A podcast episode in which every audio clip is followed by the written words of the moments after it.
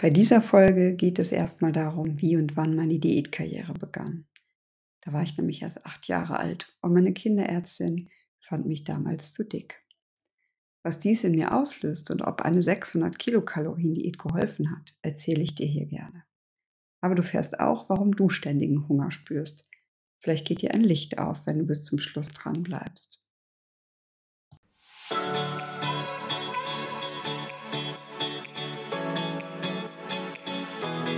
Ja, hallo. Du hast eingeschaltet bei meinem Podcast, der da heißt Das kann doch jeder. Und worum geht es hier bei mir? Und zwar geht es darum, ja, Kleinigkeiten zu verändern, die dann vielleicht auch zu großen Veränderungen führen. Dinge, die ich in meinem Leben geändert habe oder Erkenntnisse, die ich in meinem Leben gewonnen habe, ich in die Veränderung gegangen bin. Und ich denke einfach, dass jeder von uns, wenn er das denn möchte und das tiefe Bedürfnis hat, irgendwie was zu ändern in seinem Leben oder auch merkt, dass es einfach sein muss, aus, sei es jetzt aus gesundheitlichen Gründen oder seelischen Gründen, dass er das dann auch umsetzen kann. Weil wenn ich das kann und mich so, so viel besser fühle als noch vor vielen Jahren, dann ja, kannst du das doch auch. Heute wollte ich mal erzählen, und zwar ich erinnere mich noch total gut daran, wann meine Diät Karriere begonnen hat.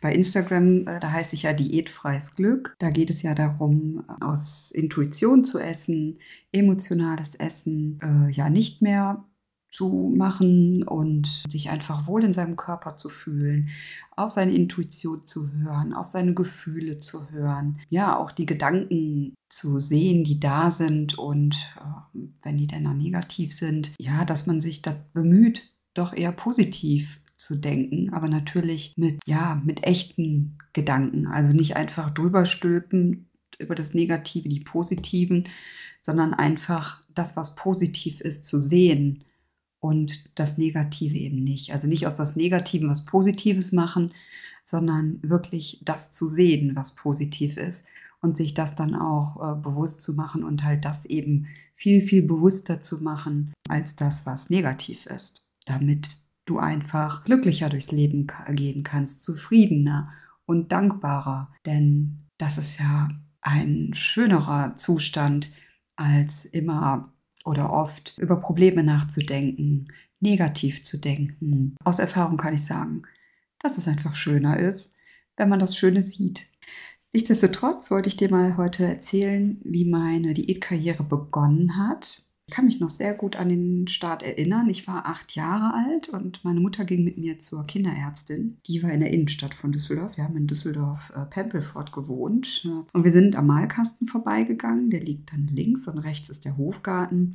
Geradeaus haben wir schon Kaufhof und Karstadt gesehen. Und kurz davor die Ärztin ihre Praxis in einem Eckhaus. Und ich weiß gar nicht mehr, ob wir zu einer Vorsorgeuntersuchung äh, dorthin gegangen sind oder ja, ob meine Mutter da jetzt eine Beabsichtigung dahinter hatte äh, oder ob irgendwas nicht in Ordnung war. Ähm, ja, ich sehe mich also da langlaufen mit meiner Mama als gut gelauntes und witzeliebendes Kind, äh, kleines Mädchen, die manchmal etwas Langeweile hatte und dann konnte ich auch schon mal unausstehlich sein. Ich glaube, das gehört aber dazu zum Kindsein. Das ja, kennt, glaube ich, jeder mal.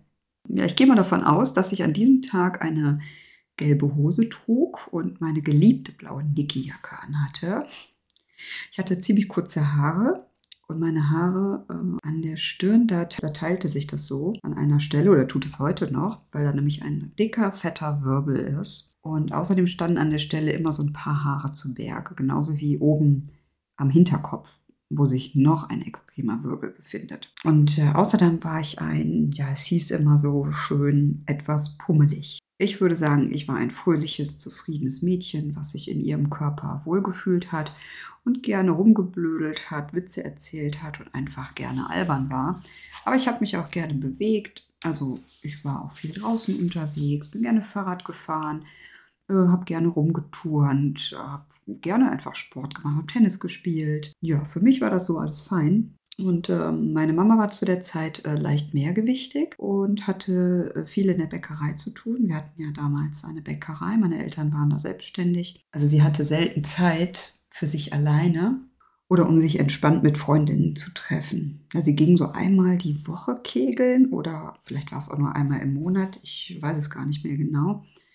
Und öfters nach Feierabend sind wir halt als Familie auch schon mal essen gegangen. Aber da waren wir dann halt eben auch wieder alle zusammen. Sie fühlte sich, glaube ich, auf jeden Fall zu der Zeit nicht so richtig wohl in ihrem Körper. Äh, meine Mama ging also mit mir zu dieser Ärztin. Warum? Keine Ahnung, wie gesagt. Äh, ich kann mich eigentlich nicht mehr großartig an die Untersuchung erinnern. Doch, also ich glaube, ich musste mich natürlich, wie es beim Kinderarzt so ist, wenn man eine Untersuchung, äh, zur Untersuchung hingeht, muss man sich bis auf die Unterhose ausziehen wurde dann halt abgehört und was man eben noch so da beim Kinderarzt so macht. Und dann erinnere ich mich noch an diesen Satz. Alexandra ist zu dick. Sie können mit ihr eine 600 Kilokalorien Diät machen. Also so ungefähr ist es auf jeden Fall bei mir und bei meiner Mutter angekommen. Und ich kann heute noch fühlen, dass ich mich sehr traurig fühlte in diesem Moment. Was sollte mit mir denn da nicht äh, stimmen? Ich fühlte mich doch gut in mir und mit mir. Das war alles für mich völlig in Ordnung. Dann gingen wir nach Hause. Meine Mutter war hoch motiviert, dies gemeinsam mit mir durchzuziehen. Kennt ihr das, dieses Yeah, diesmal ist alles anders. Jetzt wird es richtig gut. Jetzt geht es im Speck mal an, die, an den Kragen. Ja, ich glaube, so hat meine Mama gedacht in dem Moment. Wir kauften ein Buch mit Kalorienangaben jeglicher Lebensmittel. Wir beschäftigten uns intensivst und äh, also mit diesen Angaben und Werten. Und ich konnte ziemlich viele Kalorienangaben tatsächlich äh, bald auswendig. Vielleicht äh, sogar besser als Dinge, die ich mir für die Schule merken sollte. Also teilweise so, dass ich das heute auch noch im Kopf habe, was wie viel Kalorien hat. Ja, das war der Beginn meiner Diätkarriere.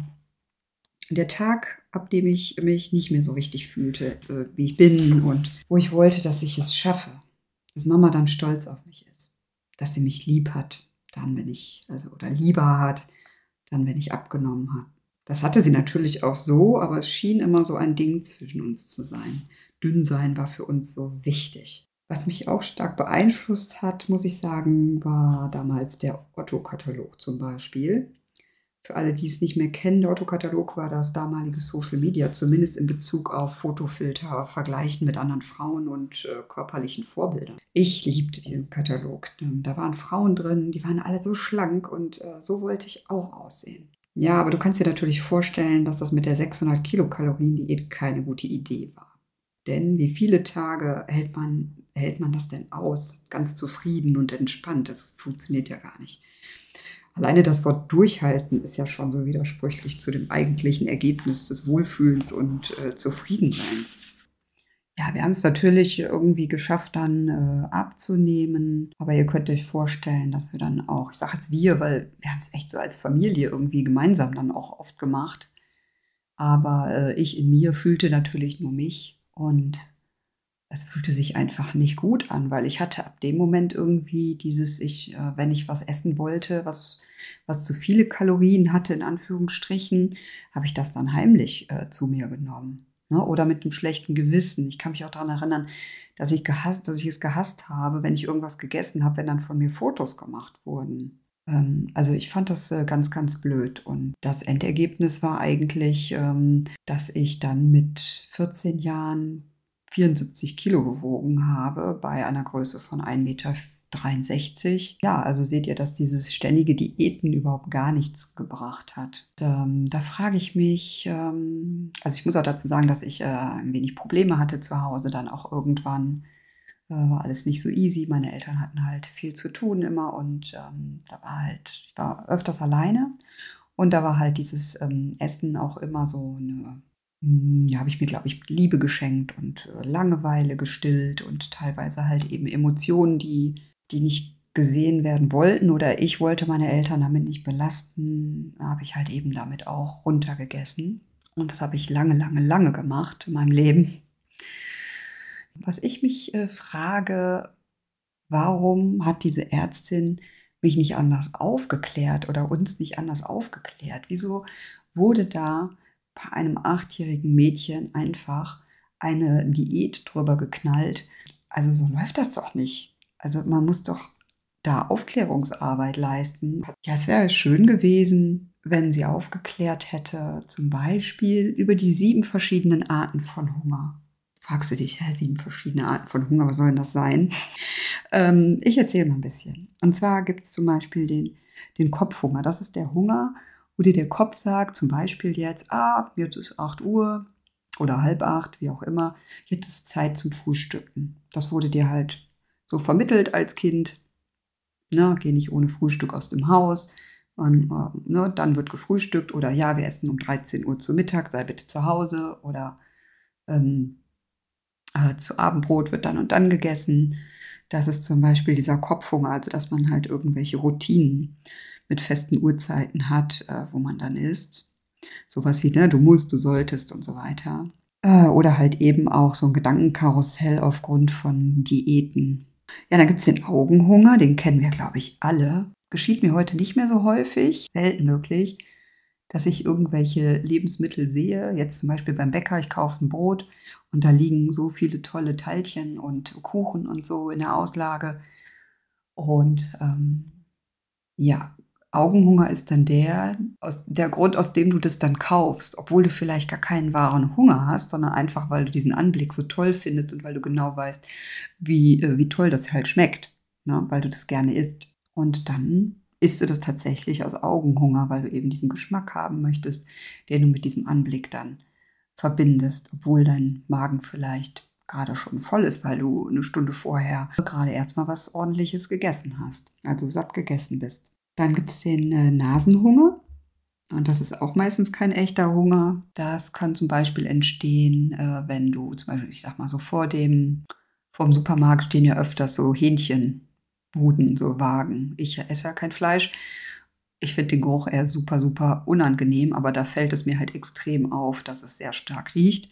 Und ich glaube, ganz, ganz viele Menschen kaufen dieses Hütchen einfach, weil sie diesen Geruch äh, eben dann mit dem Geschmack verbinden. Und äh, ja, auch zum Beispiel, wenn man irgendwas äh, bei der Oma oder so, äh, wenn da gekocht wird und es riecht halt so toll, äh, weil man das, weil man diesen Geruch kennt aus der Kindheit noch, dann ähm, ja, kann es auch sein, dass du da nicht auf deinen Hunger hören kannst, auf den echten, sondern einfach dieser Nasenhunger zu groß ist, dass du sagst, doch, das esse ich jetzt so, ne? Anstatt es dann einfach mitzunehmen, zum Beispiel. Ja, den Mundhunger, den gibt es noch. Den stillt man am besten mit den normalen Mahlzeiten, die man halt zu sich nimmt, wenn man Hunger hat, indem man ganz intensiv das Gefühl im Mund wahrnimmt. Es sei denn irgendwie was knackt, eine Nuss oder ein Stück Schokolade oder was Weiches irgendwie zu sich nimmt oder eine Suppe, was Samtiges, dass man das halt richtig auch immer wahrnimmt. Ne? Dazu gehört natürlich auch, dass man achtsam die äh, Lebensmittel zu sich nimmt, dass man das überhaupt bewusst alles wahrnimmt, was da gerade passiert. Hm, weil sonst hat man halt diesen Mundhunger. Das entsteht auch, wenn man länger nichts gegessen hat oder Durst hat. Oder halt eben der Mund hat irgendwie Bedürfnis nach Abwechslung, etwas Knuspriges, Cremiges, Kühles, wie auch immer. Ähm, das passiert halt eben, wenn man zuvor nicht so achtsam mitbekommen hat, äh, wie sich überhaupt die verschiedenen Konsistenzen im Mund angefühlt haben bei dem Essen, das man bis dahin zu sich genommen hat. Dann gibt es auch noch den Herzhunger und den kennen wir, glaube ich, auch alle. Da bin ich mir total sicher. Also bis auf wenige vielleicht, also richtige intuitive Esser, die das schon immer so gemacht haben. Oder manche gibt es ja auch, die dann halt eben aus den Gründen gar nicht essen. Genau, aber viele, viele von euch und ich halt auch in der Vergangenheit haben oder essen immer noch aus Herzhunger. Das ist äh, der emotionale Hunger, also wo man aus Stress ist, aus Langeweile, aus Ablenkung, aus Lustlosigkeit, hm, aus Traurigkeit, aus Wut. Ach, da gibt es so viele äh, Möglichkeiten und äh, äh, Gefühle, aus denen man auch zum Essen greift. Und da müsste man halt eben auch überlegen, ja, was ist denn das gerade, was ich da fühle und kann mir das Essen jetzt das geben, was ich dafür benötige, um diese, um dieses Gefühl oder dieses Bedürfnis eher gesagt ähm, zu stillen. Und ähm, ja, das ist mir dann, also ne, das Essen nützt dir ja nichts in dem Moment. Also der Stress geht nicht weg, die Langeweile geht nicht weg. Also eigentlich völliger Quatsch, aber auch nachvollziehbar, weil wir es uns auch über lange Jahre angewöhnt haben und als Vermeidungsstrategie verwendet haben und irgendwie hat es ja dann auch immer äh, gut getan. So, für den Moment zumindest. Dann gibt es den Magenhunger. Und das ist der echte, wahre Hunger. ne, da merkst du also richtig, ähm, aus dem Bereich des Magens ähm, und auch im Gehirn wird es dir gesendet, dass du jetzt wirklich Hunger hast. Und da ist es auch egal, da hat man irgendwie keinen Hieb auf was Bestimmtes oder so, wie das schon mal bei, bei emotionalem Hunger ist, ne? also bei so Heißhungerattacken oder so, äh, wo man so einen Hieb hat auf irgendwie was Süßes, Salziges oder wie auch immer, sondern beim Magenhunger ist es eigentlich schon fast egal. Hauptsache, man mag es generell. Ähm, also was man dann isst, ist total egal. Hauptsache, dieser Hunger wird gestillt. Daran erkennt man das auch. Ne, dass man vielleicht so ein bisschen flatterig, dann ist es schon ein bisschen zu spät. Also eigentlich so ein bisschen Leere im Magen. Kann auch sein, dass der Magen schon knurrt. Und der Kopf, der sagt hier einfach so, hey, du solltest jetzt mal wieder was äh, zu dir nehmen. Und dann darfst du natürlich essen. Und wir dürfen auch mal aus Emotionen essen. Und wir dürfen auch mal aus Augenhunger essen. Wir dürfen auch mal aus Nasenhunger essen. Nur wenn wir das ständig und immer und immer wieder den ganzen Tag über tun, dann kannst du dir vorstellen, dass wir viel zu viel Essen zu uns nehmen und das halt eben auch zu einem Unwohlsein, zu einem Völlegefühl, zu Magendruck, zu Müdigkeit äh, führt und äh, ja, uns einfach äh, nicht glücklich äh, macht, sondern wir sind einfach schwer und äh, fühlen uns einfach nicht gut in uns. Aber nichtsdestotrotz darfst du natürlich, wie gesagt, gerade aus diesen anderen Hungerarten auch mal essen. Diese 80-20-Regel ist halt total cool, finde ich, in so vielen Bereichen im Leben ja, man kann nicht immer 100% geben, man kann nicht immer alles 100% perfekt machen. Es ist auch überhaupt nicht gut, diesen Anspruch an sich zu haben, meiner Meinung nach, weil man wird so oft von sich selber enttäuscht und macht sich dann klein. Und äh, wenn man locker damit umgeht und sagt, ja, jetzt habe ich halt dann einfach mal zu den Teilchen gegriffen, weil ich da jetzt richtig Bock drauf habe, es sieht so lecker aus, ich esse es jetzt einfach, äh, dann ist es eben so. Optimal wäre es dann natürlich, wenn du dann merkst, ähm, dass du satt bist und äh, das nächste Mal, wenn dir was unter die Nase kommt, dann kommt dann nicht direkt wieder dazu greifst, ne? wie gesagt eben. Also nicht perfektionieren, nicht in Schwarz-Weiß denken, äh, hineinschlittern, sondern einfach mal mit sich, ja, nicht so stark ins Gericht gehen, sondern einfach sagen, ach weißt du, ist doch überhaupt gar nicht so schlimm. Dann hast du halt jetzt mal gegessen, obwohl du keinen richtigen Hunger hattest aber äh, genieße es halt trotzdem, ja, und mh, hm, stopf es dir nicht einfach rein und denk dann, oh, es hat keiner gesehen und es ging alles so schnell und ich habe es auch selber gar nicht mitbekommen.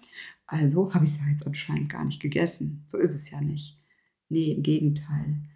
Du hast dann immer wieder noch mehr Hunger auf noch mehr, wenn du dir nicht Zeit lässt, wenn du dir die Sachen nicht anschaust, wenn du es nicht genießt, was du dazu dir nimmst, wenn du es einfach nebenbei isst, im Vorbeilaufen, einfach in den Mund steckst. Du merkst es einfach nicht, dass du was isst und ne, der Kopf kriegt es überhaupt nicht mit, dass du das alles gegessen hast und äh, ja, dann sagt er, ich habe aber jetzt Hunger obwohl es ja gar nicht sein kann. Ne? Was auch ein interessanter Hunger ist, das ist der letzte von den sieben, das ist der Zellhunger. Der Zellhunger, der Hunger, wenn du Körper in den Zellen einen Mangel hast, sowas wie äh, also die Mikronährstoffe, sowas wie Eisen, Garn, Selen, Kupfer, Vitamine, ne, verschiedene Vitamine oder ja auch Omega-3 oder was auch immer, so Kleinstteile, die dein Körper halt eben und deine Zellen eben brauchen, um zu existieren und zu leben und sich äh, und zu wachsen. Das äh, kannst du auch super gut mehr, oder ich habe das äh, super gut äh, gemerkt, äh, wenn ich abends schon mal so, so einen Heißhunger gemerkt habe und, äh, weiß ich, du kennst das vielleicht auch, du läufst so durch deine Wohnung und dann gehst du da mal an den Kühlschrank, oh, was kann ich dann, dann isst du da was, dann gehst du an die Schublade, dann isst du da noch Schokolade und bist immer noch nicht befriedigt, dann gehst du an den Schrank, dann holst du dir noch eine halbe Tüte Chips raus und so, ne? Äh, weil du irgendwie denkst, du hast so Heißhunger, du hast so einen Hieb auf was. Aber es ist dann wahrscheinlich, äh, wenn es jetzt kein emotionaler Hunger ist, ist es dann wahrscheinlich wirklich der Zellhunger. Und da kann ich dir wirklich nur empfehlen, ähm, ich habe da ein ganz, ganz tolles Produkt, mit dem ich dieses Problem löse. Kannst du mich äh, gerne anschreiben. Das ist ein Supplement und das trinke ich halt eben. Das ist ein Pulver, trinke ich im Wasser. Da sind alle möglichen Mikronährstoffe, Antioxidantien, Vitamine drin. Und aus Erfahrung kann ich dir sagen, wenn ich merke am Abend so, oh, ich habe so einen Hieb und hm, oder auch tagsüber, also am Nachmittag zum Beispiel hat man das ja auch oft, dann, wenn ich das trinke, dann ist mein Körper völlig zufrieden, weil es halt eben die, die Stoffe waren, die, die mein Körper haben wollten. Ne? Der Darm ist halt dann nicht gut ausgestattet mit diesen Mikronährstoffen und der sendet dann an dein Gehirn, hey, hallo, ich brauche da was. So es sind einfach nicht genug gute Nährstoffe in, in den Zellen vorhanden. Äh, bitte gib mir was. Und klar, wenn man das irgendwie so gar nicht weiß, dann zieht man das ja vielleicht gar nicht in Erwägung oder man sagt, ja, ich esse ja ein bisschen Obst und Gemüse, aber ja, oft ist es gerade heutzutage äh, nicht mehr ausreichend. Und da kann man sich super gut mit äh, sehr guten Supplements weiterhelfen. Äh, keine aus der Drogerie oder so, das wirklich mal damit beschäftigen. Wie gesagt, wenn dich das interessiert, welches Produkt ich da verwende, dann kann ich dir da gerne etwas zu schreiben. Kannst mich ja anschreiben, entweder über Instagram wie gesagt, bei Diätfreies Glück. Ich verlinke dir den äh, Instagram-Account hier unten in den Show Notes.